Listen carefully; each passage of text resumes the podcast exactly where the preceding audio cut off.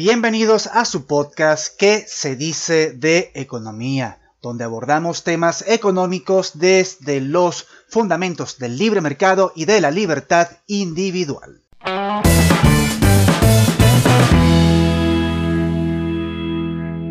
Eldiario.com titula Compra con dólares. ¿Cómo se reinventan los comercios para dar cambio? La persona que despacha en el establecimiento se dispone a indicar el monto total de la compra. Pero antes de hacerlo, repite una frase que han escuchado casi todos los venezolanos que efectúan pagos en dólares. No tiene sencillo, es que no tengo para darte cambio. Esta escena se ha convertido en una constante desde que inició el proceso de dolarización transaccional que vive la economía venezolana. Y aquí vamos a hacer el primer paréntesis. ¿Por qué no hay sencillo en la economía venezolana pese a esta gran dolarización transaccional que de acuerdo a ciertas firmas y tal como lo menciona este artículo que nos trae el diario.com el 60% de las transacciones son realizadas en una moneda distinta al Bolívar. Y estamos hablando, porque este informe yo logré leerlo, que son 60 transacciones promedio en todo el territorio nacional. Pero en los estados fronterizos estamos hablando de más de 80%. Es decir, más del 80% de las transacciones en el estado Táchira, en el estado Zulia, se realizan en una moneda distinta al Bolívar. ¿Por qué hay escasez de billetes en Venezuela pese a esta gran dolarización transaccional? Y es que tenemos que recordar varios elementos. Primero, la dolarización transaccional, la dolarización de facto de la economía, es un proceso que se desarrolla de forma evolutiva, de forma creciente en el tiempo. Es un proceso que se va desarrollando de forma paulatina eh, debido al problema de inflación que vive el país. Si no hubiese un problema de inflación en Venezuela, si nuestra moneda, si la moneda de curso legal en Venezuela no padeciera de hiperinflación, pues muy difícil, muy difícilmente, la economía venezolana eh, haya, se, se vire hacia el dólar como medio de intercambio. Pero no ocurrió así. A medida que se pierde confianza en la moneda nacional, las personas van comenzando a, adoptar la divisa, el dólar, como medio de intercambio, como reserva de valor y como unidad de cuenta. Pero no ocurre todo esto al mismo tiempo. En las fases de em, sustitución monetaria, que ese es el nombre adecuado, en este caso una sustitución monetaria informal, lo primero que ocurre realmente es que las personas, los que pueden, porque en un país como Venezuela, donde hay crisis económica, son pocas las personas que pueden ahorrar. Pero los que pueden ahorran en una moneda dura, en una moneda que les garantiza preservar el valor de sus ahorros o preservar el poder adquisitivo de sus ahorros en el tiempo. Y aquí es donde comienza ese proceso de dolarización informal. Las personas comienzan a utilizar el dólar como reserva de valor. Cuando nosotros retrocedemos y nos vamos por allá por el año 2010, 2011, hasta el año 2014, no podemos decir que los productos, que los bienes y, servicios en Venezuela estaban dolarizados, pero sí podemos decir que muchas personas utilizaban el dólar como reserva de valor. Lo que le sigue es la dolarización en cuanto a transacciones se refiere de bienes de alto valor. Estamos hablando de inmuebles, estamos hablando de vehículos, estamos hablando de bienes suntuosos que comienzan a transarse en dólares americanos, que es el caso de, nuestra, de nuestro proceso de em, sustitución monetaria, que adoptó el dólar como medio de intercambio. Y hay ciertos casos interesantes, por ejemplo, en Táchira no podemos hablar de dolarización, seguimos hablando de un proceso de sustitución monetaria, pero en este caso con relación al peso colombiano. Entonces, fíjense, comienza un proceso de sustitución monetaria, primero siendo el dólar, sirviendo al dólar como reserva de valor y comienzan a dolarizarse los precios de bienes suntuosos, de bienes de alto valor. A medida que se van dolarizando los salarios, y esto comenzó a ocurrir de forma notoria luego del año 2018, donde se despenaliza el uso del dólar, porque se deroga la ley de ilícitos cambiarios, comienzan a dolarizarse los salarios y es cuando empiezan a dolarizarse bienes que son de consumo cotidiano, específicamente los alimentos. Estamos hablando que, de acuerdo a firmas que hacen estudios pertinentes sobre esta materia, hay eh, rubros, hay sectores que están más dolarizados que otros. Los electrodomésticos, por ejemplo, son, eh, suelen eh, transarse en dólares en mayor cuantía que el rubro alimentos. Y sin embargo, el rubro alimentos suele tener un nivel transaccional en dólares mayor que lo que uno puede esperar. Estamos hablando por encima del 60% del total de las transacciones. Lo cierto es que a medida que se fueron dolarizando los salarios, las personas fueron utilizando el dólar ya no como reserva de valor, sino como medio de intercambio. Al mismo tiempo, los comerciantes comienzan a utilizar el dólar como unidad de cuenta por una sencilla razón, y es que hacer presupuestos calcular precios en bolívares es sencillamente engorroso y genera lo que uno denomina una descoordinación en la economía que por supuesto aleja a la misma de una mayor eficiencia. Seguimos leyendo la nota que nos trae el diario.com.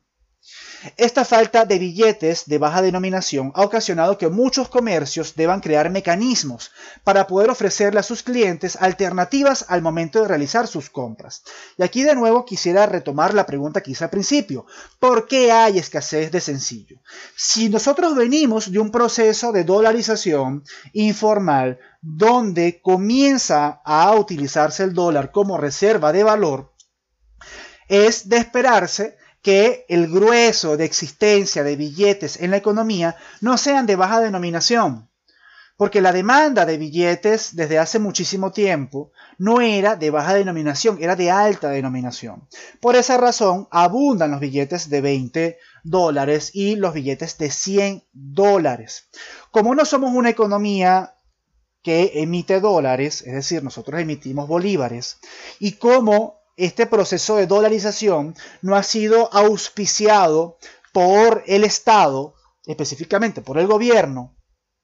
Es decir, como no hemos entrado en un proceso de dolarización formal tal y como entró Ecuador en su momento, nosotros no tenemos un orden en el cono monetario en dólares que está circulando en la economía venezolana.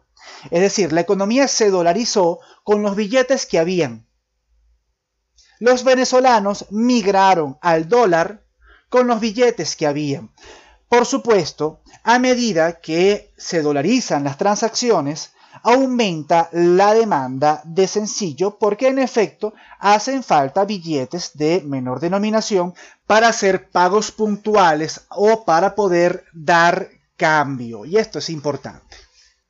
En esta nota de prensa se menciona estrategias aplicadas, unas con éxito, otras no tanto, aplicadas por los comerciantes para hacer frente a la escasez de eh, sencillo y para poder darle vuelto a sus clientes. La primera de ellas es la emisión de una especie de vale bastante informal. ¿Qué hace el comerciante? El comerciante agarra un papelito, en ese papelito anota el monto que debe lo distingue con una firma o con un sello y se lo da a su cliente para que éste, con ese papelito, pueda consumir en otra oportunidad. Eh, ¿Por qué no sirvió? ¿Por qué no ha servido mucho esta estrategia? Porque obliga al consumidor a gastar ese dinero que se supone que es suyo, a gastarlo en el mismo sitio. Es decir, eh, este vale es lo que uno denomina poco líquido. No lo puedes utilizar en otro lado. Tú no puedes utilizar este papelito con esta firma, con este sello eh, eh, que le hace la distinción de cara al comerciante que te lo dio, tú no lo puedes utilizar en otro establecimiento. Entonces te obliga a gastarlo en el mismo sitio. Y por supuesto, esto puede beneficiar al comerciante, pero no beneficia en nada al consumidor. Esto tampoco lo podemos llamar dinero, porque el dinero es un medio generalmente aceptado y este vale, pues, solamente puede ser aceptado por quien lo emite. ¿Cuál ha sido la otra estrategia llevada a cabo?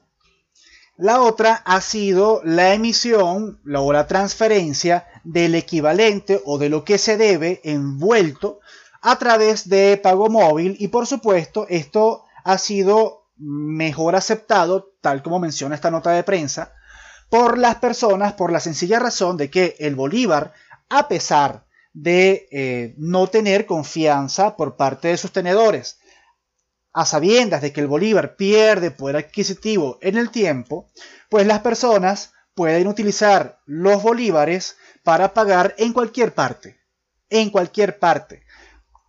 Ventaja, ventaja muy por encima de este vale que puede emitir, este papelito que puede emitir un comerciante, donde tú no lo puedes cambiar en ninguna parte. Entonces, muchos comercios han estado empleando el pago móvil como estrategia para dar esas diferencias. Si bien es cierto, tampoco es la solución óptima porque yo estoy pagando en dólares y me están dando bolívares a cambio.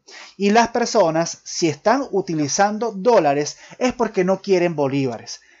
No obstante, no obstante, pese a la problemática o a la escasez de efectivo que hay en la economía venezolana, pues es mejor eso que nada.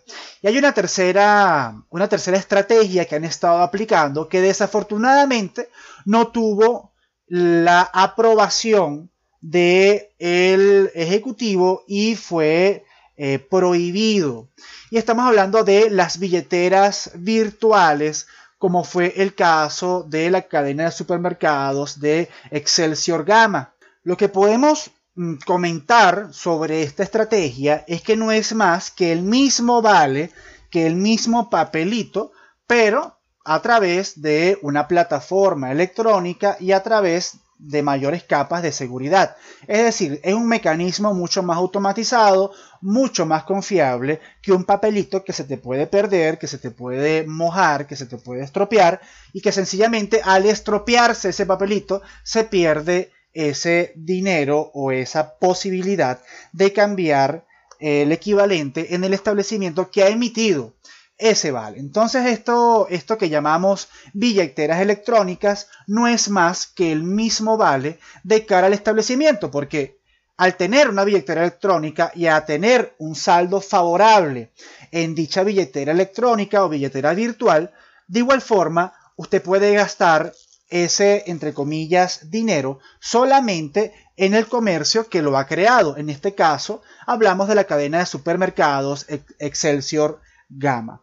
¿Qué otra, qué otra estrategia se ha aplicado? Salió también, y no está reseñado en esta nota de prensa que nos trae el diario.com, que también generó cierta controversia, el dólar beco. El dólar beco también se emitió como una manera de tratar de solucionar este problema de em, escasez o de falta de liquidez de, en dólares en efectivo. Y de nuevo sigue siendo el mismo vale, en este caso las distinciones de este vale son mucho más sofisticadas. Era una especie de papel o cartón, no lo tuve a la mano, no, no sé la textura, impreso, impreso con el logo de la empresa, con ciertas características que logran mayor durabilidad de ese vale y mejor distinción. Lo cierto es que esto fue eh, vetado por el Ejecutivo y estas iniciativas por parte del sector privado para solucionar el problema de la escasez de eh, liquidez sencillamente quedaron vetadas. Y aquí hay que resaltar lo siguiente. Si, no existen, si no existen políticas económicas que ayuden a solucionar este problema, entonces permite al sector privado encontrar o probar soluciones de cara a esta problemática, porque aquí se está perjudicando tanto el consumidor como el comerciante y como el productor. Ambos se están perjudicando. Hay muchas personas que trabajan bajo la tesis de que los comerciantes acaparan los billetes de baja denominación, pero fíjense lo siguiente. Los comerciantes no están para perder, los comerciantes hacen comercio para ganar. Y tal y como he podido apreciar en redes sociales, muchos comerciantes también manifestándose, porque así como se manifiestan los consumidores, los comerciantes también se manifiestan. Es más, aquí estamos hablando de un, desde una óptica errada, porque no es que existen comerciantes por un lado y consumidores por otro. Los comerciantes también son consumidores. Esto es importante destacarlo porque a veces el discurso nos hace pensar que los comerciantes o los productores están por un lado y los consumidores están por el otro. Pero los comerciantes también son consumidores y los consumidores también ofrecen algo al mercado.